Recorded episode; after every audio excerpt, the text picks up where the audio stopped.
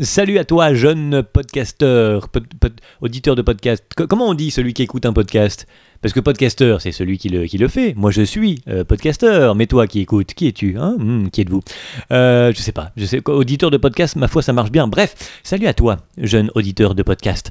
Et bienvenue dans Essaye encore. Je te rappelle le principe du podcast. Si tu ne connais pas, le principe est donc très simple. Je reçois en un un invité. Un invité que j'aime beaucoup, que j'affectionne et qui généralement a des choses à dire. Hein. Ça, c'est voilà, mieux en fait. C'est mieux pour deux raisons. Un, on se fait pas chier. Et euh, deux, bah, je parle beaucoup moi.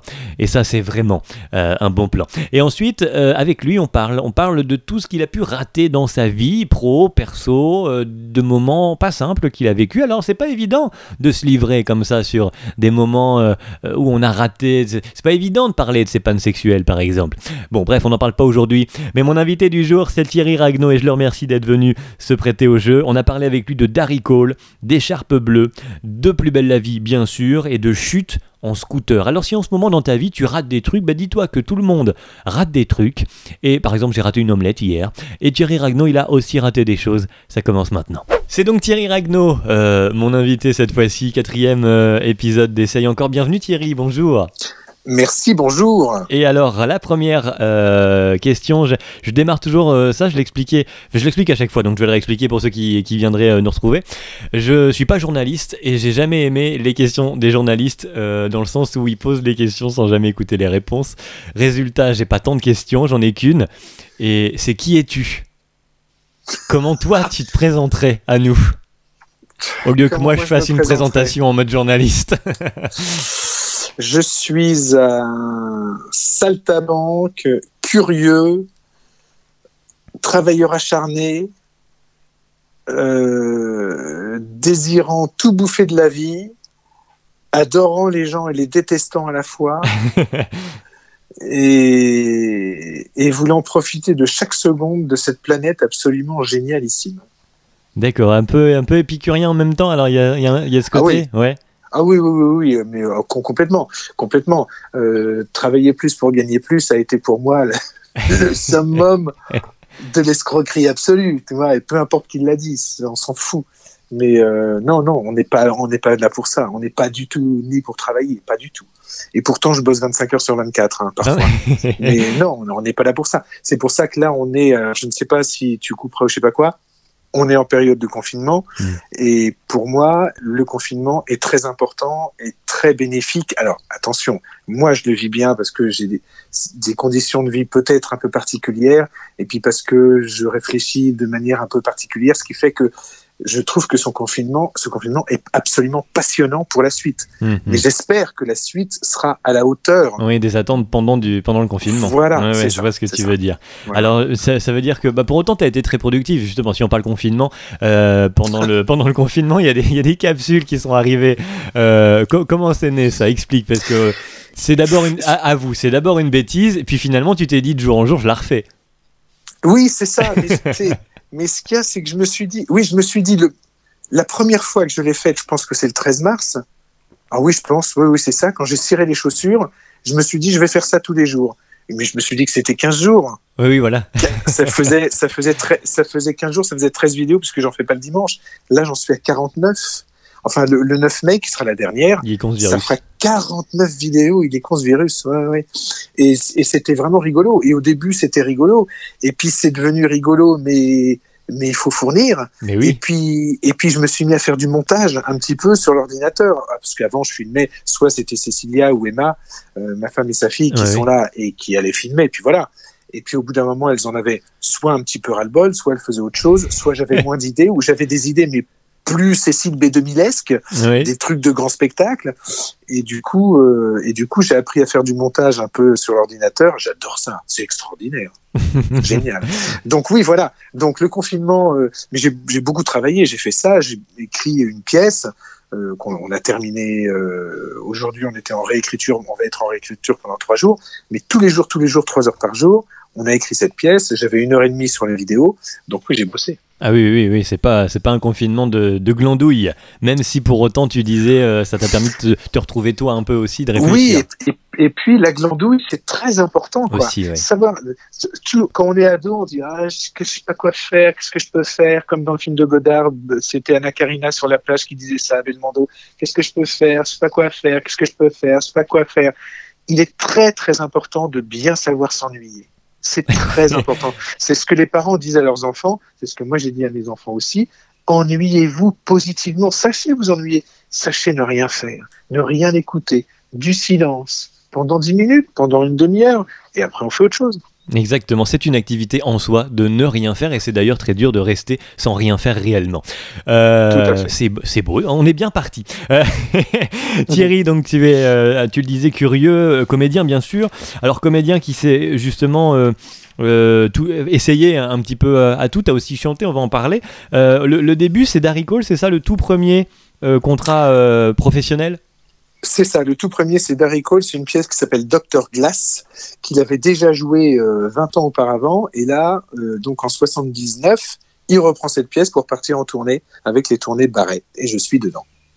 Et alors, euh, c'est le premier contrat pro, mais tu étais déjà parti dans cette euh, voie de comédien. Co- D'ailleurs, comment ça arrivé ça dans ta vie? C'était un choix Ah bah, au départ? Ça, moi, j'ai été comédien. euh, J'habitais à Troyes, dans l'Aube, et donc j'ai fait du théâtre comme je faisais du tennis. Pour moi, c'est une activité du mercredi et du samedi. Sauf que il y a une fille qui s'appelle Sonia, dont j'étais très très amoureux et qui faisait du théâtre. Donc j'ai fait du théâtre pour ça. À la base, c'est vraiment pour la rejoindre, très clairement. Comme quoi, hein, des Après, fois, euh, ça tient à rien. Après, après, je me suis pris au jeu, j'ai trouvé ça génial. C'est tellement exaltant de, de s'échapper à soi-même euh, pendant quel- quelques instants et d'être quelqu'un d'autre que voilà. Et puis, et puis ça a continué. J'ai passé mon bac, j'ai fait une, une année de semi-professionnalisme dans cette compagnie, et après j'ai passé des auditions pour venir à Paris. Et Darry Cole est arrivé. Alors en fait, t'as déjà, euh, euh, justement, on- les, les premières, euh, les toutes premières fois dans cette compagnie semi-pro, euh, ça a déjà été le, le début d'un apprentissage, puisqu'ici on est là pour parler de ce qu'a raté. Ça a raté, mais Tout pour apprendre plein de choses, j'imagine, évidemment. Oui, oui, ah, complètement. Le, le, le, le premier ratage, c'est à 18 ans et il a fait très mal celui-là. Mais ça n'a été qu'un premier des, ratages qu'il y a eu après et, et qui m'ont et qui m'ont aidé de toute façon. C'était un spectacle qui s'appelait Au restaurant. Je faisais un client, c'est une pièce qui faisait 35 à 40 minutes maximum. Un client, Patrick, mon copain comédien, faisait euh, le serveur. Le client était un pauvre type, mais très gentil, mais qui se faisait laminer par le méchant serveur. On n'avait pas l'âge du rôle, on avait 18 ans, on jouait des gens qui avaient 45, 50 ans, Mhm. donc j'avais une Visuellement, grise. ouais, c'était un peu Voilà, euh, étrange. Et puis il y avait beaucoup de monde, il y avait beaucoup de spectateurs, ça marchait très bien cette compagnie. La première, on est plein à craquer, la famille, les amis, et puis des gens, et des vrais spectateurs entre guillemets. Mhm. Et le spectacle passe pas. Et ça passe pas du tout. Ça passe pas du tout parce que les gens trouvent que c'est pas pour nous. Les gens, les gens souffrent pour moi qui me fait laminer par ce serveur. J'ai 18 ans, j'ai un petit visage totalement angélique, j'ai une perruque grise. Ça marche pas, quoi. Et ils nous le disent après. Ils nous Ah le disent. Le metteur en scène essaie de défendre son spectacle et moi je sais pas quoi dire. Je suis un peu désespéré parce que en même temps je comprends bien, mais en même temps on a travaillé, en même temps ils ont raison et je m'en vais. Je Mhm. fuis. Je fuis, je rentre chez moi. chez moi, on est à 3, donc chez moi c'est à 1 km à tout casser. En, mobilette, en Peugeot 103, la célèbre mobilette, ça va très vite. Je rentre chez moi, je suis comme ça à me ronger les mains, à taper partout, à tout casser, et je me dis t'es con, reviens, je reviens. Et je dis aux gens non non non non, j'assume, on a travaillé comme ça. Oui c'est pénible, oui c'est pénible, mais c'est comme ça. Voilà. Donc c'était un vrai échec parce que j'avais vraiment mal que les gens n'aiment pas et qu'ils aient mal réagi. C'était un échec parce que moi j'avais mal, mal réagi à cette mauvaise Ouais, réaction. ouais, euh, J'avais pas une assumé. mise en abîme de l'échec en quelque sorte, enfin, du mauvais Voilà, moment en ça. tout cas. Ouais. Voilà. Et du coup, il fallait absolument réparer ça en disant mais non, ça n'a pas marché. Bah et alors, le prochain marchera. Et puis, et puis peut-être que dans six mois, les gens se souviendront du spectacle en disant c'était pas si mal que ça en fait. Et puis peut-être que nous, on va digérer cet échec puisque c'était un échec, les gens avaient pas aimé. Peut-être que le metteur en scène va digérer cet échec Ouais. et que et qu'on fera attention dans le choix de nos rôles plus tard. Et pourquoi tu dis euh, que la rencontre n'a pas eu lieu Qu'est-ce que alors bien sûr tu disais il y avait cette différence d'âge etc. Mais sinon qu'est-ce que mm, Je, je, qui je expliquerait pense que fondamentalement, c'est le côté pénible, le côté violent, le côté cruel, le côté sans espoir. Mhm. Ce client se fait laminer, laminer pendant 35 minutes. Oui, donc lourd à, à, à, à vivre. Voilà, quoi. lourd. Mm, mm, mm. Et, et, et l'humour qui pouvait peut-être y avoir n'était pas là. Parce que peut-être qu'on l'avait pas joué comme ça, mis en scène comme ça, et peut-être qu'avec nos âges, c'était encore plus violent. Et du coup, à recevoir, c'était impossible, c'était irrecevable. Et donc, même, alors tu, ça, ça, c'est- sur l'instant, tu as déjà euh, réagi, puisque tu as, fui, puis tu es revenu, donc il y a déjà une, une analyse et, et une réaction de ta part, mais euh, sur, euh, sur après coup, là, aujourd'hui, quand, tu le- quand tu me le redis, et, et le raconte, qu'est-ce que t'en as appris, finalement, ce jour-là, de, cette, de ce Et moment ben, je l'analyse encore plus. D'abord, j'analyse que quand on fait un spectacle et qu'on sort de scène, deux trucs. Un, tout était prévu. Même s'il s'est passé des trucs de dingue. Tout. Si les gens te disent, mais c'était prévu que le lustre tombe et tue le comédien, oui, oui, c'est prévu. Aucun souci, c'était prévu. Ah d'accord, du sang partout, oui, c'est prévu. Tout est prévu. Voilà. On Tout est normal, bon, tout est euh, prévu. en effets spéciaux. Voilà, obligatoire. Et assumer obligatoirement le spectacle dans son entièreté. Dire, Mhm, oui, oui, j'ai voulu... ça. Non, je suis d'accord si avec ça, je suis d'accord euh, avec euh, avec tout le monde, enfin que tout le monde l'assume aussi, quoi. Enfin, c'est pas. Ah, il faut. il faut on marche en troupe. il faut. Mhm, mhm. Ouais, ouais, ouais, il faut absolument que tout le monde l'assume. C'est vraiment important. C'est important parce que ça fait aussi plaisir aux gens. Parce que le, le spectateur qui vient et qui dit Ah, c'était de la merde ton truc, et tu dis Ouais, c'est vrai, je suis d'accord. Mais le spectateur, là, il comprend plus rien. Il dit. Comment ça, t'es d'accord? Non, défends-le. Parce que, parce que j'aimerais bien que tu me contredises. J'ai payé 20 euros, 30 euros, 50 euros, Mhm, et tu mhm. me dis que j'ai- vraiment J'ai raison. tort de faire ça. euh, ouais. Mon Dieu Remboursez-moi. Euh, non, non. Oui, c'est ça. Il faut absolument l'assumer. C'est c'est important pour tout le monde. Quoi. Et, euh, et donc arrive ensuite la première expérience, cette fois totalement professionnelle, tu disais Darry Cole, et ça a été euh, une grosse expérience, un, un très bon souvenir aussi, tu, dis, tu, tu me Ah, disais. C'était magnifique. C'était extraordinaire. C'était partir en tournée avec lui. Nous, on était en bus. Lui était dans sa petite voiture de sport. Au bout de trois dates de tournée, euh, on, s'était- on est vraiment devenus potes tous les deux. Et il me disait Thierry, allez, demain tu viens avec moi en voiture, tu prends pas le bus. Super, d'accord. Ce con, il se levait quand même à 7h30 du matin.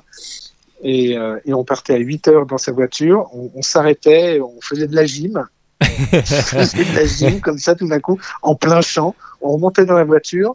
À chaque fois qu'il croisait euh, des moutons, il lâchait son volant de ses deux mains et il faisait mouton pognon, mouton pognon, mouton pognon comme ça, en, en fermant les mains, en fermant les poings et en les rouvrant comme un truc. Je fais ça hein, de, toujours 50 ans après, je continue de faire ça. 50 ans, j'exagère quand même.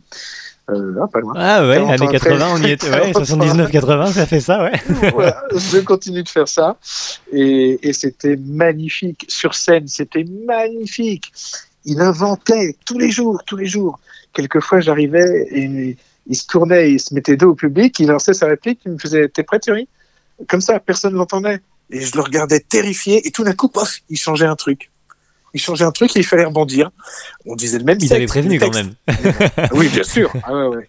Non, non, c'était, c'était fabuleux.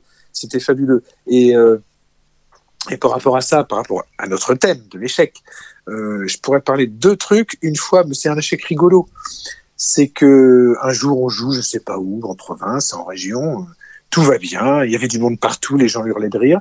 Et je suis dans mon costume avec mon écharpe en laine bleue en grosse laine qui m'arrivait jusqu'aux genoux de moto parce que je conduis une moto depuis toujours et il faisait froid dans ce théâtre et je suis là à mon entrée en scène là, vraiment je, je vois euh, celui qui fait mon père et Darry Cole jouer ensemble Mhm. et puis euh, j'écoute le texte je me prépare à entrer j'écoute j'écoute j'écoute et puis à un moment j'écoute plus rien parce que il se passe plus rien sur scène il y a un grand silence je me dis mais qu'est-ce qu'ils font? Ils ont oublié leur texte ou quoi? Puis ça prend ça a du temps hein, quand même il y a 5 secondes Ouais, 10 puis secondes c'est et puis c'est surtout très long quand c'est comme ça, oui. C'est très très long. Et j'entends celui qui fait mon père euh, dire mon prénom. Je sais plus comment je m'appelais euh, dans ce spectacle, mais enfin bref, il dit hey, mon fils, alors tu viens, on t'attend. Et je me rends compte que j'ai eu raté mon entrée. C'est moi qui l'attendais. Donc ils avaient plus de texte. Oh, catastrophique. Je fonce sur scène avec mon grand écharpe, évidemment.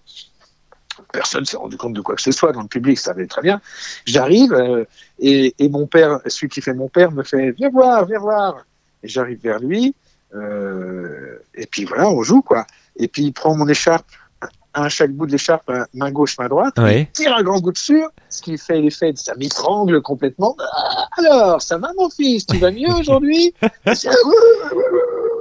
Oh la vache. La sale type. C'était vraiment pour me faire payer, euh, Ouais, pour ouais. me faire payer mon erreur d'entrée. C'est ça. Et pour, alors, et pour le coup, t'as intérêt à bien connaître ton texte derrière parce que il- ça suffit à, à faire que tu perdes tes moyens. ça c'est clair, ça c'est clair. Donc voilà, donc après, après un truc comme ça, évidemment, inutile de te dire que jamais plus je ne suis arrivé en retard sur scène, que je suis là au moins 30 secondes minimum avant que ce soit mon tour, Ouais, que je connais le texte des autres par cœur. Ah oui, ça etc. Mais pour, pour, pour avoir fait du théâtre en amateur aussi, ça mais combien de fois ce que tu me dis euh, me parle parce que euh, t'es très vite spectateur de ce qui se passe. Tu, tu regardes la pièce et tu oublies que t'es dedans et tu regardes et, et effectivement, et en plus comme on la connaît euh, logiquement euh, par cœur, on, ça, ça, suit ouais. son cours, son déroulé, puis on oublie Ouais, et ouais, puis, et puis c'est très agréable d'être sur scène et de regarder ses camarades jouer parce que si c'est bien, bah, tu les trouves Oui. vachement bien, Ouais, t'es content vrai. pour eux, euh, voilà. et puis tu te dis ah bah c'est à moi, ah bah c'est trop tard. Ah bah mince, c'est raté, voilà. ah oui, Très drôle ça. cette, euh, ce moment de l'écharpe. Ouais. Et, euh, et alors, euh, donc ça c'était dans, dans les débuts. Dans les débuts, il y a aussi eu des concours, c'est ça? T'as fait des. Alors ça, alors ça oui, ah, ah, bah ça c'est quelque chose. Ça, alors on revient un tout petit peu en arrière à Troyes, là où je jouais ce spectacle Ouais. au restaurant qui s'était mal passé. Un jour il y a un concours. J'étais ah mais ça c'est encore avant même. Là j'avais 16 17 C'est après l'école, ouais, vraiment à l'école, tu me disais. Ouais, ouais, j'étais en train de passer mon bac ou un truc comme ça. Et il y a toujours des concours dans les écoles de théâtre, les concours de fin d'année, où une personnalité parisienne euh, est invitée. Et là, c'était Gabriel Garand, le directeur du célèbre théâtre de la Commune à Aubervilliers, un super metteur en scène qui a fait euh, du théâtre de la Commune un théâtre euh, vraiment très très important et qui vient assister à ces journées de l'école euh, de Troyes, de l'école de théâtre. On passe chacun une scène, et puis, les prix sont distribués. Premier prix, deuxième prix, troisième prix, puis voilà. Et puis voilà. Et moi, j'étais la star du cours à l'époque. Et, euh, et tout le monde pensait, euh, et tout le monde disait, de toute façon, c'est lui qui va avoir le prix, c'est le meilleur. J'avais une scène, genre Scapin, machin, Mhm. euh, la scène du Et pourquoi sac. la, pourquoi la vedette alors? Qu'est- Qu'est-ce qui faisait qu'on disait ça? Parce que parce que je faisais rire tout le monde, parce que j'étais très à l'aise, parce que j'avais j'avais déjà cette espèce de liberté euh, que que j'ai toujours euh, gardée, que j'ai toujours euh, euh, fait fructifier, travailler cette liberté dans le jeu et Mhm, dans l'invention, dans mhm. l'inventivité. Et ça, je l'avais. Et, euh, et c'était vachement agréable pour moi. Et puis ça avait l'air d'être agréable pour les gens qui rigolaient beaucoup Mhm. quand je faisais des trucs. Et ça t'était euh, facile. Voilà, c'est Mm, ça. Et, mm, ça, mm, et c'est- ça m'était absolument facile. C'est comme ça qu'on devient une star de cours. Il faut jamais devenir ça. Retenez, on a les trois ingrédients. Voilà. Et, euh, et donc je passe ma scène, hein, tout le monde rit, etc. Tout va bien, c'était semi-public. Et puis euh, remise des prix, il y a des gens qui ont des trucs, moi rien. Même pas le premier, ni le deuxième, ni le troisième, rien. ouais. Je dis bon, d'accord. Et le lendemain ou quelques jours après, je sais plus, j'apprends par mon prof que Gabriel Garand a dit, lui, je lui donne rien parce que euh, ce garçon ne fera jamais ce métier, il fera jamais rien parce que c'est trop facile pour lui. Donc c'est pas la peine. Et là, je me suis dit ah, qu'est-ce que ça veut dire quoi? Qu'est-ce que ça veut dire? Et donc il faut effectivement faire gaffe. Est-ce que finalement il t'a que- pas offert la meilleure des récompenses quelque part? Oui, mais en même temps, je trouve que ça aurait été aussi un petit tout petit peu intelligent de sa part de me le dire Oui, tu ça vois, par contre, plutôt oui. que je l'apprenne par quelqu'un d'autre, que moi je fasse mon cheminement tout seul, euh, etc., etc. Donc, il a eu sans doute raison, mais je pense qu'il aurait dû me le dire, Mm, mm, mm. tu vois. Ça aurait été plus intelligent, encore. Et du coup, sur le moment, avant, avant de, de, de- de réfléchir à ça, mais sur l'instant, quand tu vois que t'as pas de prix, euh, il y, a, il y a toi qui le vis mal, j'imagine, puis il y a aussi ce, ce regard de ah bah t'étais la vedette, tu devais avoir un truc. Enfin, il y a ça aussi après à vivre. Ah bah oui, après, après, toi t'es déçu, tous les gens ils sont déçus, le prof est déçu, mais euh, tout le monde est déçu par toi, en fait. Oui. Forcément, t'as fait, t'as fait quelque chose de pas bien, forcément. Mais personne ne voit quoi, puisque c'est comme d'habitude. Ouais, ouais, ouais. Donc c'est c'est c'est très bizarre quoi.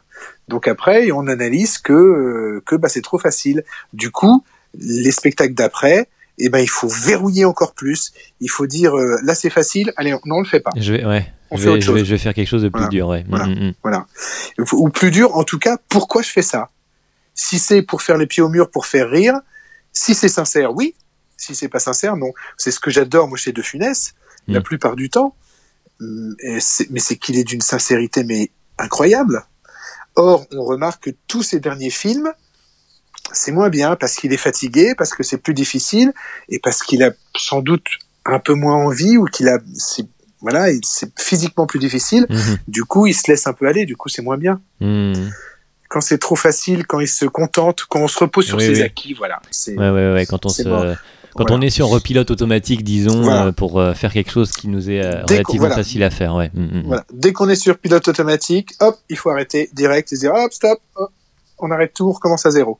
Ça m'est arrivé une fois. Tiens, une fois, tant que j'y suis, sur, en synchro, sur Ali McBeal, Ouais. la série Ali McBeal. Je fais mon truc et puis une nouvelle nana, une comédienne américaine qui s'appelle Lucy Liu, qui est vraiment la star maintenant, et une petite nana qui vient la doubler. Et euh, donc je la regarde, je lui dis bonjour, mais je la regarde à peine, quoi. Enfin, je m'en fous, quoi. On est là pour faire mon truc. euh, hop, faisons une boucle de plus, tu vois. Et on, on écoute la scène et puis on l'enregistre. On l'enregistre et puis tout d'un coup, je me suis arrêté en plein milieu. Je l'ai regardée, la petite là. Elle parlait d'une justesse absolue. Elle était d'une sincérité mais absolue. Et je me suis dit mais je peux pas faire ce que je fais là. Je suis nul Ah oui, oui. mais nul à côté, c'était épouvantable. Donc j'ai dit à, la fille qui dirigeait, je dis on, peut- on peut recommencer parce que là ça, j'ai un, un petit problème. euh, J'ai voilà. Mhm. Et puis là voilà, là je me suis, ouf, allez, on va Je travailler reprends maintenant. aussi, ouais, Voilà. ouais. Mhm. Ça c'est important. Humilité, donc on, on, on retient en, en un mot, c'est ça, il faut garder cette. euh, il faut toujours Ouais. avoir ça dans un coin de tête. Ah ouais ouais ouais ouais ouais ouais. C'est ce qu'on dit rien n'est jamais acquis, c'est que on est euh, on, on on est une star à un moment donné parce que le spectacle a très bien marché, parce que le doublage est très bon, parce que le parce que le, le téléfilm a fait je ne sais combien de millions et de millions de, de spectateurs et le et le lendemain eh ben c'est fini. Voilà, le lendemain c'est terminé, faut recommencer. Et ça, aujourd'hui, tu l'as totalement intégré, c'est ton- c'est ta gymnastique de, de, Oui. de quotidienne. Mais j'imagine qu'au début, c'est dur. Enfin, c'est, c'est, il y a une rigueur à obtenir, à, Ah apprendre ouais. Pour, pour pouvoir le faire. Ouais. Au, au début, c'est très dur parce que tu, tu penses à chaque Il y en fois. a certainement moins aussi, il des moments comme euh, ça.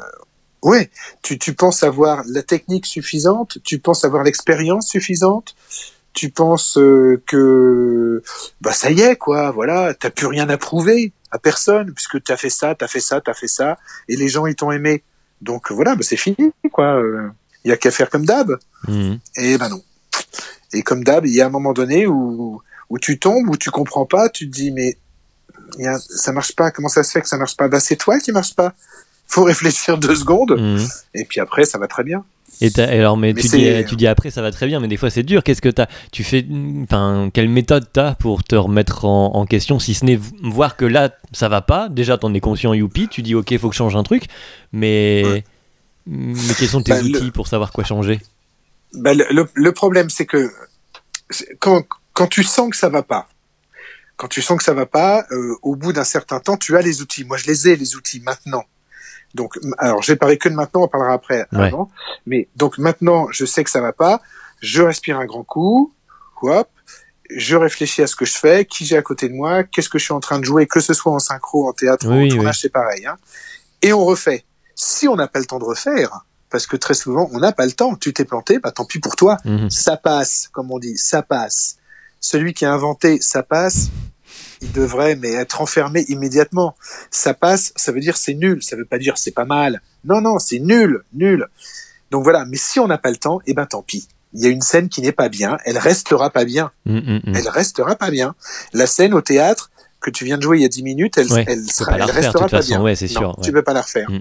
Et maintenant, et, et partout pareil, en théâtre ou à la synchro, on est tellement pressurisé et pressé qu'on peut pas les refaire tout le temps.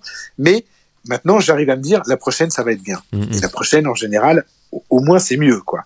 Mais quand t'as pas les armes, quand tu commences, là, c'est super compliqué, quoi. C'est vachement compliqué. Et moi, j'ai fait quelques trucs, que ce soit en synchro ou, ou ailleurs, où bah, c'est raté, et puis j'ai pas su. J'ai pas su parce que j'avais pas les armes, parce qu'en face, j'ai pas eu quelqu'un qui a pris le temps. Il y a ça aussi, oui. hein. Mhm. Et, euh, et donc tous ces c'est c'est des petits échecs, c'est des petites aspérités, des grains de sable qui viennent et qui sont très chiants. Je me souviens que un jour j'ai fait une synchro, c'était oh, j'avais devais avoir 23 ans, 24 ans, donc c'était vraiment mes premiers doublages. Hein. Une série qui s'appelle Open All Night, donc une série avec des rires enregistrés américains. Ma mère c'était Arlette Thomas, euh, donc énorme comédienne de théâtre et de tout, de tout, de synchro. Et Ouais. Roger Carrel faisait mon père. Oui. Gigantesque comédien. Mhm. Et puis on fait une scène, on était tous les trois, et puis je devais dire un truc genre euh, ah non j'ai pas envie. Et puis on fait une prise, et puis le, le directeur du plateau me fait non tiens il fait euh, fais-le-moi autrement. Ah non j'ai pas envie. Non t'as fait la même chose. Non refais-le-moi. On l'a fait 27 fois Ah ouais. et j'ai pas réussi à la faire. Je parlais faux comme une casserole. Alors inutile de dire que Arlette Thomas et Roger Carrel ils étaient morts de rire, ils se Ouais, foutaient ouais. de moi, mais ils étaient morts de rire. Ils s'en fichaient, c'était pas très grave. On a dû prendre la non, mais première par contre, pour toi, oui, sur l'instant, évidemment. Mais oui, parce que je n'y suis pas arrivé. Bah oui. Impossible, impossible, impossible. Et ça, c'est agaçant, mais c'est agaçant. Et ça poursuit, tu vois, parce que là, je me souviens très bien, parce qu'on se souvient très très bien des échecs. Oui, Très, oui, très oui, ça marque. Oui, oui. Bien sûr, aussi aussi petit soit-il et aussi pardonnable soit-il. Euh, je sais même pas s'il faut dire pardonnable parce qu'il y aurait une, une notion de bien et de mal et je déteste Ouais. ces deux notions-là moi. Mm, mm. Mais euh, c'est comme ça quoi. Voilà, c'est je me suis pris les plaies dans le tapis et ben et ben voilà, ça m'arrivera plus. Et ben si, ça va m'arriver encore, mais c'est pas grave. c'est pas grave. Mais je me dis que ça n'arrivera plus parce que Ouais. comme ça, je vais faire ce qu'il faut pour l'éviter au maximum. Exactement. Euh, on parlait d'Harry Cole tout à l'heure. euh, Il y a aussi, t'es parti, euh, t'as t'as voyagé aussi avec lui. C'est avec lui, hein, je me trompe pas, en Afrique. Ah oui, alors ça c'était incroyable ça. Au bout d'un an de tournée, la production nous dit, et on était hyper contents, vous allez partir avec la pièce en Afrique, au Mali, au Togo et en Côte d'Ivoire. Et ils me disent, toi Thierry, euh, t'as un petit rôle, c'est ton premier rôle, t'as un petit cachet, euh, si tu veux 50 francs en plus par représentation, tu pars en tant que régisseur aussi, assistant régisseur hein, évidemment. Moi super content parce que j'adore tout ce qui est technique. Mhm. Et puis ils avaient 50 francs en plus quand même, trop bien. Et on part. Et donc voilà, on est en Afrique, donc on arrive à Yamoussoukro en Côte d'Ivoire, la nouvelle capitale de maintenant. Et euh, là on joue euh, et c'est difficile quand même là-bas d'avoir tout le matériel technique dont on avait besoin. On avait demandé un, un magnétophone à bande, un Revox, Mhm. qui ne se fait plus maintenant bien Non. sûr. Et il nous avait apporté une heure avant de jouer un petit magnétophone à cassette. On avait demandé un pistolet euh, qui, qui, mais à, à blanc quoi, qui fasse du bruit simplement. On n'avait rien eu du tout. Donc euh, pour faire le, le pan, on tapait dans deux planches sur deux planches de bois. Ça marchait pas mal. Mhm. Et puis voilà. Et puis bah il fallait trouver les portes. Il fallait qu'elles tiennent un peu comme on pouvait. Euh, Tout était difficile quoi. Tout était difficile. Et moi je passe la journée. euh, il faisait 30 degrés euh, les journées dans le théâtre avec le régisseur pendant que les autres comédiens étaient à la piscine ou en train de se balader, etc. Et puis à 7h30, euh, les comédiens arrivent, une comédienne arrive et, et euh, va dans sa loge. Oh Thierry, il fait chaud, on n'a pas de clim. euh. Et puis elle monte sur le plateau. Oh Thierry, regarde la poignée de la porte, ça marche pas. Mais qu'est-ce que t'as fait toute la journée? Oh Et je me suis dit mais je vais, je vais en faire de la colle de cette dame ouais. euh, que je revois maintenant, qui est absolument charmante. J'en ai jamais par- reparlé de ça d'ailleurs. Et euh, et puis voilà. Donc en soi, c'est pas un échec de ma part Non, non. mais c'est simplement une erreur, je dirais, d'appréciation, une erreur de, de sentiment vis-à-vis de quelqu'un, une erreur de d'organisation, de une erreur de se dire mais ça va être merveilleux, on a une compagnie, tout le monde est beau, tout le monde il est gentil, les gens sont formidables. Ben non, un être humain, euh, c'est difficile un être humain, c'est formidable et c'est désespérant. En même temps, oui, il y a les deux. temps, euh, ouais, tu ouais, vois, ouais. Voilà. Et euh, donc cet échec-là, si tu veux, qui est plus personnel, qui est, c'est dommage quoi. Pour que c'est, voilà, ça m'a rendu triste. Voilà, c'était tout fait pour que ce soit beau cette tournée en Afrique, et il y a eu 24 heures ou 48 heures où je me suis dit mais ces gens valent pas le coup. Mm. Mais en même temps, c'était aussi éventuellement à moi de pas m'investir comme ça, mais j'avais pas le recul. À, à 19 ans, j'avais pas le recul. Donc voilà, maintenant je l'aurai le recul. Maintenant, ouais. je lui dirais, mais ma grande, tais-toi et joue. Gentiment, je lui dirais. Ouais, ça- oui, même- oui, oui. Je pense que je lui apporterai un verre d'eau, je lui ferai même un éventail pour qu'elle soit contente. Mais je lui dirais, c'est bon, ma chérie. Je viens de passer toute la journée dans le théâtre, t'étais à la piscine quand même. voilà. Mais là, tu peux pas dire ça. Non, non, non. Voilà. Beaucoup. On sent beaucoup, ouais, beaucoup de, de sagesse euh, maintenant. Il y, a, il y a ce côté, tu disais, toujours euh, curieux, vivre de tout. T'as un grand enfant, on dirait un peu, dans, dans comment tu nous racontes les choses. Il y a, pardon, j'ai pas T'es entendu un grand ça. enfant dans, dans comment, avec la manière avec laquelle tu Ah, nous racontes bah, les choses. je, je, c'était mon anniversaire et je viens d'avoir 6 fois 10 ans. pas du tout, euh, pas du tout l'âge que j'ai.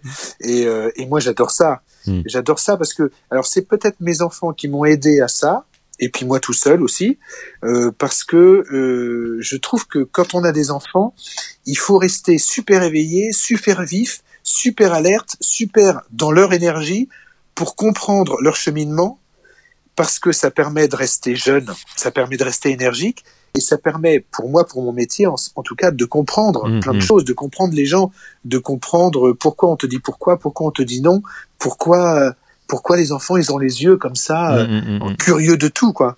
Et ça, c'est vachement important. Donc, grand enfant, oui, je le revendique carrément, même si je peux imaginer que parfois, ça peut être compliqué à vivre pour les gens qui vivent avec moi. Ils ne sont pas dans le podcast, euh, ils ne pourront rien dire. Euh, alors du coup, tu, ouais, en parlant de Jean justement, tu disais que là c'était plus un, un échec perso, tu t'étais comme un peu trompé, ou, ou en tout cas tout était réuni pour que ce soit bien, puis tu étais un peu déçu des gens. Ça t'est arrivé d'être d'être déçu, d'abandonner des, des- des projets, des choses, en te disant c'est pas euh, pour moi, soit parce que le, le projet euh, ne te plaisait pas, soit parce que les gens ne te plaisaient pas? Eh ben, ça m'est jamais arrivé. Et ça aurait dû. Ah oui, j'aurais Donc, dû t'es toujours allé avoir la force au bout en faire. disant je, bon j'ai signé, je fais le truc quoi. Je- voilà, je suis allé au bout et notamment un, un spectacle, euh, une pièce d'un auteur euh, japonais qui s'appelle Mishima, qui est une célébrissime euh, auteur, une pièce qui s'appelle Le tambourin de soie, où je faisais un vieux monsieur, et là j'avais 24 ans, 25 ans, hein, pareil, j'avais pas l'âge du rôle, mais c'était passionnant à faire ce truc, le texte était magnifique. Et puis on me dit, euh, voilà, on va jouer euh, sous un chapiteau de cirque. je fais, ah, bon, euh, pourquoi pas, hein Ouais. Et le chapiteau, il est porte de la Villette, sous le périphérique à Paris. Là, je fais ah. Il va y avoir du bruit. Hein, voilà. Et puis après, je vois le reste de la distribution. J'étais le seul avec un statut professionnel. Je me suis dit bon, ah, bah, je me suis dit, oh, écoute, euh, fais pas ton snob. euh, Il y a des gens, ils peuvent être très bien, ils sont Ouais. peut-être pas encore pro, mais toi, il y a un moment donné, t'étais pas pro, pareil. Donc tais-toi. Je me doute de la fin, mais au moins t'as essayé, on, on peut pas euh, nier ça. voilà. Je vois la metteuse en scène, je comprends rien à ce qu'elle me dit, mais rien. Mais on bosse quand même, on bosse. Et puis évidemment, bah ça marche pas, ça marche pas du tout. On joue sous le périph', il y a un bruit mais incessant de voitures qui passent, on ne s'entend plus, on est obligé de hurler devant sept personnes par soir. Au bout de trois soirs, la metteuse en scène nous dit je pourrais pas vous payer. Je dis quoi? Mais qu'est-ce que c'est? C'est un enfer, c'est horrible. Il faut partir. Au bout d'une semaine, on a dit stop, Mm. arrête. Mm. C'est pas possible, c'est pas raisonnable quoi. Voilà. Ça, c'est typiquement. Donc ça, c'est un échec. Mais parce que la rencontre s'est pas faite, parce que rien ne s'est fait au bon endroit, personne n'était au bon endroit au bon moment. Et, euh, et mais c'est un chose, une chose que je n'aurais pas dû faire. L'échec, il est plus parce que je n'ai pas eu l'audace de dire non, ce n'est pas pour moi, Mhm. plutôt que le, le spectacle n'ait pas marché. J'aurais dû avoir le courage et, et peut-être un tout petit peu d'orgueil de dire mais non, ce n'est pas moi, ce n'est pas pour moi, je ne suis pas en état de faire ça, quoi. J'avais fait juste un, après, un an après justement, il y a quelqu'un qui m'a proposé un spectacle dans des conditions extrêmement difficiles aussi. Et là, et là, j'ai dit aux gens, je vous préviens, moi, je veux bien le faire, mais je bosse beaucoup. Je bossais beaucoup à la synchro, ça commençait beaucoup. Je fais plein de trucs euh, et je veux pas me planter. J'avais dit, je me suis quasiment jamais planté et je ne veux pas que ça m'arrive, donc je veux qu'on bosse comme des fous. Mhm. Et ça avait été. Ils, ils auraient pu, ils auraient pu très bien me dire, oh là, il se prend pour qui celui-là? Il débarque d'où Euh, Ça va quoi Et euh, non, non, Mais peut-être que tu as dit dit ça ok. fort de l'autre expérience justement. c'est ça. En, un ça. sens, une fois de plus, ça t'a euh, Voilà. servi. euh, Tout à fait. Et du coup, c'est vrai que bon, je disais ça, je disais attention, je veux qu'on bosse, mais du coup, j'étais le premier à bosser Ouais. plus que les autres. Évidemment, ça c'est obligatoire. Si Mhm. tu dis ça, il faut forcément que tu montres l'exemple, hein, sinon, euh, sinon ça marche pas. sinon, oui, là pour le coup, ça ne marchera pas non plus, effectivement. Bien sûr. Ouais, ouais. Plus, plus récemment, t'as vu euh, aussi dans Plus belle la vie euh, à la télé, ça a été une grosse part, ça aussi, de, de, de, de ta vie de comédien. Un moment, enfin, en tout cas, ça a duré un moment. Ah bah, ça Euh, c'est énorme. J'imagine que là aussi, c'est Ouais. plein de bons moments et peut-être aussi parfois des moins bons. Curieusement, donc ce feuilleton, il termine la 15e année dans deux mois, ça va reprendre. Hein. Ça, je- je- pas que je le dise, merde. Mais bon. Euh, Tu peux l'enlever, hein. Je, non, mais je pense que ça va reprendre. De toute façon, ça me paraît évident, ça marche tellement. Il termine la 15e année, il commence la 16e. Je ne suis resté que 18 mois, 20 mois. même pas deux ans. Et on t'en, Rien. on t'en, on très parle tout le longtemps. temps. 2004, de, de juillet 2004 à, à mars 2006. Rien, même pas deux ans. Ça a été, je pense, l'expérience la plus, la plus enrichissante, la plus facile, la plus difficile, la plus dingue, la plus agréable, la plus désagréable, la plus monstrueuse, la plus paradisiaque, tout. Il y a tout eu dedans, tout. Parce que c'était un enjeu énorme, c'était un investissement énorme, un investissement de tout le monde, financier, technique. Pour les comédiens, c'était euh, une dose de travail gigantesque, euh, travailler du texte et du texte et du texte et plein de textes, aller très vite, très vite, Mhm. très vite. Et ça a marché. Et ça a marché. Et ça a marché relativement vite. Parce que c'est vrai que les gens oublient un petit peu, les gens disent ouais, ça a mis des années à marcher. Non, ça n'a pas mis des années à marcher, ça a mis trois mois à marcher. Au bout de trois mois, ça a fait ça a grimpé. Mhm. Et moi, quand je suis parti, on était à 6 millions et demi de spectateurs. 6 millions et demi, c'était énorme. Ils sont montés à 7 après, je crois. Et voilà. Alors, ce qui était formidable, c'est tout ça, c'est cette machine, c'est cette exaltation, c'est ce succès, Mhm. c'est d'être reconnu dans la rue, parce que c'est la première fois que ça m'arrivait vraiment. Et ben, c'est très agréable. c'est très agréable. C'est vachement bien parce que les gens sont contents. Les gens disent ah merci, merci d'avoir fait ça. Ou alors ils vous engueulent. C'est pas très sympa ce que vous faites à votre papa. Hein. Mhm. Vraiment. euh, euh, et mais bon voilà, c'est c'est tout un truc donc c'est bien. Et puis il y a des moments, c'est insupportable. Il y a des moments c'est insupportable parce que t'es pas d'accord avec ce qui se passe, t'es pas d'accord avec ton partenaire, ton réal, avec ce qui est écrit éventuellement, avec le rythme. T'es pas d'accord parce que t'es fatigué, Ouais, ouais. parce que t'en peux plus. T'es pas d'accord parce que tu t'investis peut-être pas au bon endroit. Je parle souvent de être au bon endroit au bon moment. Il y a, j'ai fait un stage un jour de, avec deux auteurs allemands et autrichiens, Peter Hanke et Thomas Bernard. Ils ne parlent que de ça. On n'est jamais au bon endroit au bon moment. Et très souvent dans ce métier, mais pas que dans ce métier, un peu partout, très souvent, ah, on n'est pas exactement au bon endroit. On n'est pas exactement dans l'interprétation. On n'est pas exa- exactement dans le bon, le bon karma, dans le bon caractère, dans la bonne humeur. Mhm. Voilà. Pourquoi? Eh ben parce que parce que j'ai mal mangé, j'ai mal dormi. euh, Oui, il y a X paramètres, euh, ouais, évidemment. il y a plein de trucs. Donc voilà, des, des expériences comme ça, c'est gigantesque et on passe par toutes les couleurs de l'arc-en-ciel, quoi. Mais toutes. Et ça, on n'y peut rien. C'est comme ça. Mhm, mhm. Et, et que ce soit Plus belle la vie, que ce soit euh, un tournage qui dure très très très longtemps une, au cinéma, que ce soit une série télé euh, où tu fais 6 ou 12 euh, euh, épisodes par an, c'est comme ça. C'est comme ça. Il y a des, il y a des moments où ça marche et des moments où ça marche pas. Il y a, on m'avait dit, euh, j'ai fait un Joséphine Ange Gardien. On m'avait dit, oh là là, euh, quelquefois, euh, euh, quelquefois c'est pas facile sur ce tournage. Je vais être prudent dans ce que je dis. et, euh, et voilà. euh, donc voilà. Donc tu arrives sur le tournage, tu te dis, mais pourquoi C'est quoi? C'est la production, euh, la comédienne principale, le réal, les auteurs? Qu'est-ce qui se passe? Pourquoi, pourquoi quelquefois c'est tendu? Mm. Alors moi, je suis sorti du tournage. Ça a été un tournage paradisiaque. Ouais, mais c'est un peu, je pense, le même phénomène que ah, quand on arrive à l'école et qu'on dit Ah, t'as ce prof-là, tu sais, moi je l'ai eu, il était un tel, horrible. Et voilà, je pense Ouais, que ça va dépendre sûr. de avec Ouais, qui, en fait, tout simplement.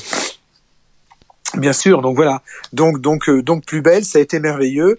Je me suis euh, cassé un, un cartilage dans le pouce du pied parce que j'étais pas content un jour et j'ai tapé dans une porte avec le pied. Évidemment, j'ai choisi ma porte. Hein. J'ai pris une porte euh, blindée de 10 mètres de long, de 10 mètres de haut, donc la porte n'a rien eu. Moi, je me suis cassé le pied. Euh, j'ai eu euh, un rhume qui a duré deux mois. J'étais à la cortisone parce qu'à un moment donné, j'étais pas d'accord avec ce qui se passait, donc j'ai somatisé. Ouais, ouais. Euh, j'ai eu un bouton de fièvre. Je n'en ai jamais eu de ma vie, jamais, jamais. Donc j'ai eu des réactions physiques à certains moments qui me faisaient dire euh, mais tu vas te calmer, oui, ouais. parce que c'était moi. Et je suis allé voir un toubib qui m'a dit mais vous savez, faut vous respirer parce que vous c'est vous, le feuilleton c'est le feuilleton. Il faut y aller décontracté, hein. Donc après j'y suis allé beaucoup plus décontracté évidemment. Et Mmh. quand je suis revenu en 2012, ben j'ai trouvé ça, j'ai trouvé que c'était le paradis parce que j'étais fort de cette expérience-là. ouais, une fois de plus. Je ouais. suis resté quelques jours, très peu, et euh, et tout allait bien, et tout allait bien, et je revenais avec une réputation de lui, il faut faire attention parce que quelquefois il râle. Et, parfois même il tape des portes.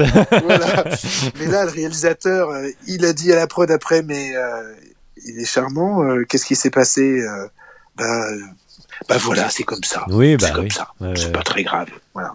Et là, c'est à tel point que, évidemment, euh, j'ai eu un petit appel du pied pour revenir et j'ai dit mais oui, mais évidemment, mais tout de suite, mais tout de suite, aucun problème. Donc, est-ce que ça va se faire, est-ce que ça va pas se faire, on verra bien. Mais je serais ravi d'y aller Mm, mm, parce que je n'irai plus du tout dans le même état d'esprit.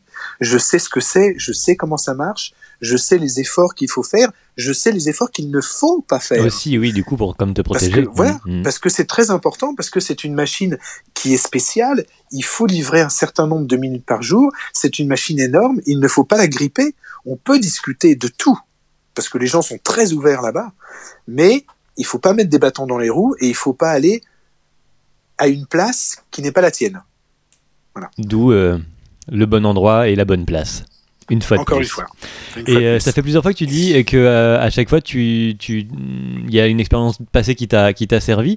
Est-ce que euh, c'est ça à chaque fois ou est-ce que tu penses pas que c'est plutôt euh, bah désolé mais un peu ton âge entre guillemets t'as forcément mûri. Est-ce que c'est pas aussi toi qui change tes, tes, tes perceptions ou tes manières de réagir ou de prendre les choses? bien sûr.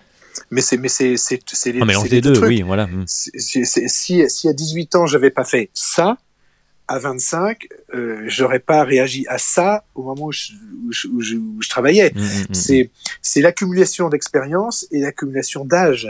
C'est évident que quand tu prends de l'âge, alors quand tu accumules de l'expérience, donc toute expérience est bonne, que ça se termine bien ou mal, de toute façon c'est positif puisque tu vas en tirer quelque chose pour après. Ça, je ne veux surtout plus jamais le faire. C'est très positif, aucun Ouais. problème. C'est sûr. Ça, je ne veux surtout plus jamais le faire comme, Comme je l'ai fait. ouais. mm. Parfait, très bien. Ça, c'est une chose. Ça, c'est euh, tu- acquiers l'expérience et si tu réfléchis un peu, et ben voilà, tu analyses le truc, le pour et le contre. L'âge, l'âge, c'est l'âge, c'est plus, c'est plus perso. C'est, c'est, c'est tiens, euh, tiens, euh, je peux plus me coucher à 4 heures du matin. Tiens, euh, je suis enrhumé un petit peu plus que d'habitude Mhm. ces temps-ci. Tiens, j'ai mal à l'épaule. Tiens, bah alors c'est, le corps qui se déglingue. Et ça, et ça, tu peux pas grand chose, mais ça, ça fait énormément réfléchir, mais énormément, énormément.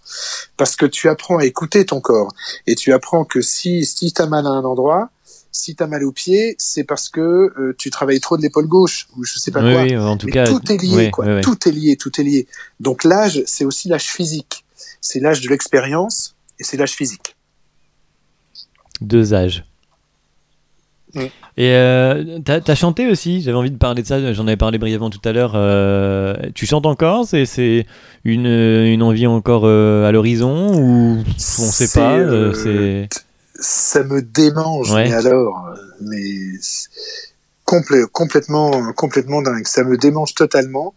Et là, on vient d'écrire une pièce qui est une pièce assez musicale où, eh ben si, je chante dedans. Oui, je chante dedans. Ouais, ouais. Donc, euh, si jamais on arrive à la monter, eh ben, Ah bah voilà, je vais revenir à mes premières amours. Ouais, ouais. Non, ça, c'était extraordinaire. Et alors, c'est très bizarre parce que j'ai commencé le chant à cause d'un échec. Ah, Eh oui, parce que et alors et alors quel échec? Alors là, c'est impensable.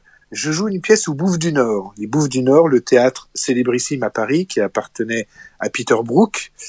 On l'a donné à Peter Brook ce théâtre pour pour l'embêter en fait. Il réclamait un théâtre et vraiment il emmerdait tout le monde au ministère. On lui disait donnez-lui ça. Mais c'est une ruine. On s'en fiche. Donnez-lui ça. Et il arrive au Bouffe du Nord. Le théâtre est en ruine. Il vient de brûler. Et il arrive et il dit je fais pas de travaux. On joue comme ça. c'est un lieu, c'est le plus beau lieu de Paris. C'est sublime. Et il y a une acoustique.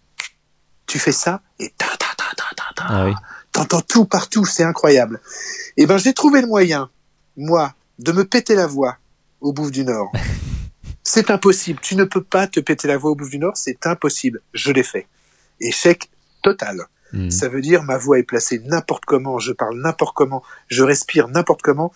J'avais 26 ans. Donc, je file voir un prof de chant qui me remet la voix en place, impeccable. Donc j'étais très content. Maintenant, alors je peux hurler pendant 5 heures, il n'y a aucun souci. Ah ouais. Et puis je commence des chansons, effectivement. euh, et, euh, et ça, c'était, c'est une merveille. C'est une Et tu merveille. la découvres à ce moment-là ou genre chez toi avant t'avais déjà chanté entre guillemets pour t'amuser? Oh bah je, je- oui, je chante. euh, Là, je découvre parce que j'écris mes propres paroles. Mhm, mhm. Donc là, mais sinon, oui, je chante euh, parce que je parce que je chante dans ma salle de bain ou, ou dans le salon en écoutant euh, Dutronc ou Michel Jonas. Mhm, Voilà. Mais euh, mais là, ça Mais devient là un une peu plus sérieux. Ouais, ouais. mhm. Et ça de voilà. Et ça devient super sérieux. Je fais des concerts, ça marche super bien. Et je fais un jour un concert au Sentier des Halles. Là, je jouais sans musicien, hein, avec une bande. Donc ça se passe bien, ça se passe bien, ça se passe bien, ça se passe bien. Sentier des Halles, ça se passe pas bien. La fameuse règle euh, à un moment donné. Pourquoi ça se passe pas bien Parce que le choix des chansons euh, était trop ambitieux. On était parti d'un truc de chansons françaises euh, assez facile à tout d'un coup un truc de jazz rock euh, un peu bizarroïde. Et là, je l'ai senti dans le quart d'heure qui a suivi le, concert. Les gens qui étaient derrière moi, producteurs, etc., machin, ils ont été froids. Mais froids. Totalement froids. Et je me suis dit, oh là là. Là, je suis au purgatoire, là. Mhm. Là, il faut, il faut réagir, sinon euh, c'est fini, quoi. Voilà. Et donc, eh ben, on a réagi, on a fait d'autres concerts avec des musiciens cette fois. Ça a été plus ambitieux. Là, je me suis mis à être producteur aussi pour savoir ce que c'était que produire un disque, tous les enjeux, une autre expérience, savoir qui fait quoi pour mieux faire. Mhm. Et, euh, Et cet attrait aussi pour la technique dont tu parlais déjà tout à l'heure, de, de Tout à comprendre un peu la Ouais, chose dans son Absolument. intégralité. Et donc, et donc voilà. Et donc, et donc la chanson, ça, ça a plutôt bien marché tout le temps. Euh, après, en sortant de Plus belle la vie, on a fait ce troisième album qui a plutôt bien marché aussi. Et puis voilà. Après, après le souci, c'est que c'est que j'étais quand même, j'avais quand même déjà un certain âge en sortant de Plus belle la vie. Et, euh, et c'est compliqué, quoi. J'avais d'autres d'autres envies. Je m'étais mis à écrire beaucoup, beaucoup pour le théâtre. Ça marchait très bien de ce côté-là aussi. Donc voilà, donc j'ai mis un petit peu de côté la musique, euh, mais j'espère bien y revenir le plus vite Mhm. possible. oui. Et ça, l'écriture, c'est donc c'est venu après, donc si je comprends bien, au, au bout d'un moment. Et euh, C'est venu assez vite. L'écriture, c'est venu quand j'avais 24 ans, en fait. Ma ah, première donc oui, pièce. aussi. Ouais, ouais. Ma première pièce, c'est une pièce que j'ai écrite pour la radio, pour France Culture. Et, euh, et, et j'écris et ça marche. C'est acheté direct. Un peu... Bon, et j'ai fait la bêtise de pas en écrire d'autres. J'aurais dû continuer. Mais bon, j'ai écrit autre chose. J'ai écrit pour le théâtre. On écrit pour le théâtre, ça marche. Ça marche, ça veut dire, on a joué à Paris. Ça n'a pas eu un succès public gigantesque, mais ça, c'est pas grave. Mais en tout cas, la pièce a existé, a, a plutôt bien marché. Ouais, ouais. Ce qui est déjà pas Après- mal en soi, puisque dans le nombre de, de pièces voilà, qui. Ouais. Après, euh, j'ai passé presque 15-20 ans à, à pas écrire et en sortant de plus belle, je réécris Bon anniversaire mon amour que je joue avec Cécilia Ornus. Succès total, super bien, ça marche super bien, vachement bien. On continue pour l'amour du fisc, échec total. Total, il y a trois ans. Euh, il y a, oui, c'est ça, trois, quatre ans. Parce que là, typiquement, et ben, il- voilà, c'était à tous les niveaux, personne n'était au bon endroit au bon moment. Ça, c'était pas, ces personnes-là ne- n'auraient jamais dû bosser ensemble sur ce projet-là. L'écriture n'allait pas non plus, la production, la mise en scène, l'interprétation. Un peu, les, Ça ne s'est pas un, peu les conditions de cette fameuse première pièce euh, semi-pro, C'est bizarre, hein c'est bizarre. Hein tu te rends compte la Ah, boucle donc, à, qui se boucle. à 30 ans, à presque 40 ans d'intervalle, à presque 40 ans d'intervalle, ça recommence.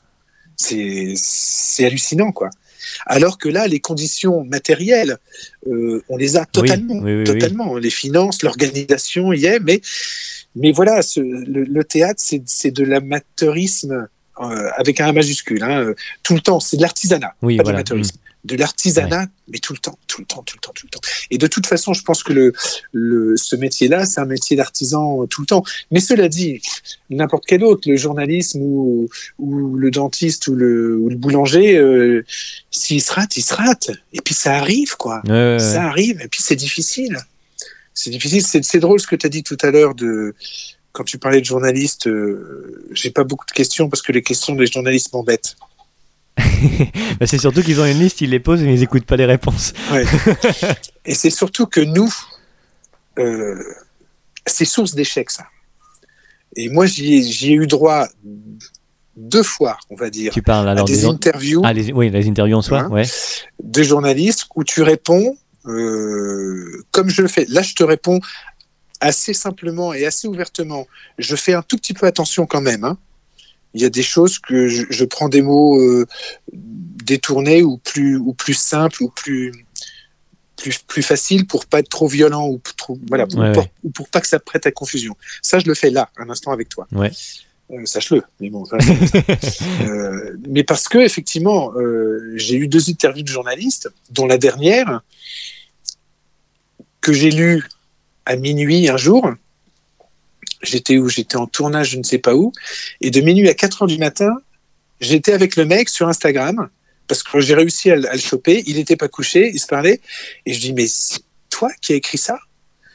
Tu sais que c'est faux complètement. Ben pourtant, euh, oui, mais mon patron il m'a dit que bon, je pouvais peut-être un petit peu enjoliver. Je dis enjoliver, mais il y a des limites à l'enjolivement. Ouais. Et donc, pendant quatre heures, il a réécrit son, article. Je dis, mais t'as pris ça où? Bah, Sur tel site. On va, va sur le site. Je dis, mais c'est pas vrai, c'est pas moi qui dis ça, regarde, c'est un tel. Ah oui, c'est vrai, ah bah, j'avais mal lu. Et Ouais. ça. ouais. Alors, ça, c'est pareil, c'est comme l'échec tout à l'heure. Je parlais, Oui, D'avoir pris autres. les gens, ça. voir ouais. les autres. Mhm. là, voilà, bah, c'est un échec. Voilà. Trop faire confiance, c'est aussi un échec, c'est aussi une erreur.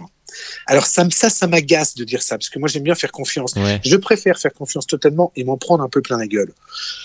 Je me dirais, bon, bah lui, je sais qu'il vaut mieux pas trop lui faire confiance. Mais j'avais envie, quoi. C'est tellement plus Mhm, facile. mhm, mhm.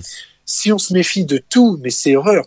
Quand j'entends, en ce moment, j'ai plein de copains et des gens que je connais, que je connais pas, dire euh, politiquement, euh, allez, Macron a dit ça, c'est pas vrai, je le crois pas. Ok, mais il y a plus du tout de confiance. Je veux dire, depuis, ça fait, je pense, ça fait une quinzaine d'années que en politique en France, il n'y a plus aucune Oui, oui, confiance. Donc, ils peuvent faire ce qu'ils veulent, les choses les plus merveilleuses du monde, parce que je pense qu'ils sont tous assez sincères finalement dans leur volonté de bien faire. Ça ne marchera jamais, Mhm. parce que c'est fini. Il n'y a plus de confiance. Et moi, je veux pas arriver là, pas question. Il faut faire confiance. Donc tu, tu absolument. préfères te, te prendre de temps à autre euh, une petite claque euh, voilà, sur le coin du Exactement. nez Ah oui, oui, oui, pour, euh, pour euh, C'est- 50 voilà. autres sourires que tu auras eu. Oui, euh, c'est ça. Voilà. d'avoir partagé, quoi. qui sont des échecs, Mm. mais c'est comme ça. Là, tu parlais des, des petites vidéos tout- que je fais en ce moment tous les jours.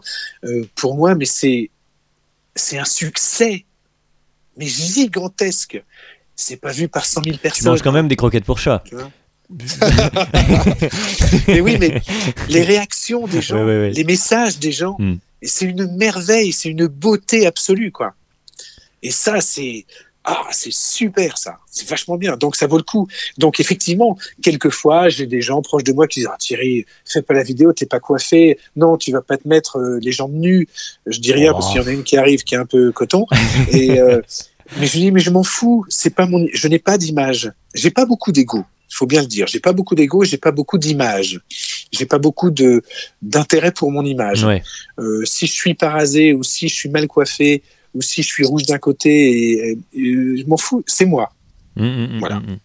C'est moi. Ce qui colle finalement à Simon Baker que tu as doublé pendant un bon moment, qui voulait garder ses rides sur, les, sur n'importe quelle photo ou tournage parce qu'il disait C'est moi, euh, Bah, je voilà. les ai et c'est, euh, elles, elles correspondent à mon âge et qui je suis. C'est marrant. Hein, parce que moi, c'est ce que je dis. C'est ce que je dis quand je tourne aussi à les gens qui veulent te gommer tout ça. Je dis mais gommez pas. C'est ma ride, c'est à moi. J'ai un petit grain de beauté là sur la joue gauche et je demande toujours à ce qu'on l'appuie un tout petit peu, tout Mhm. léger léger, comme De Niro.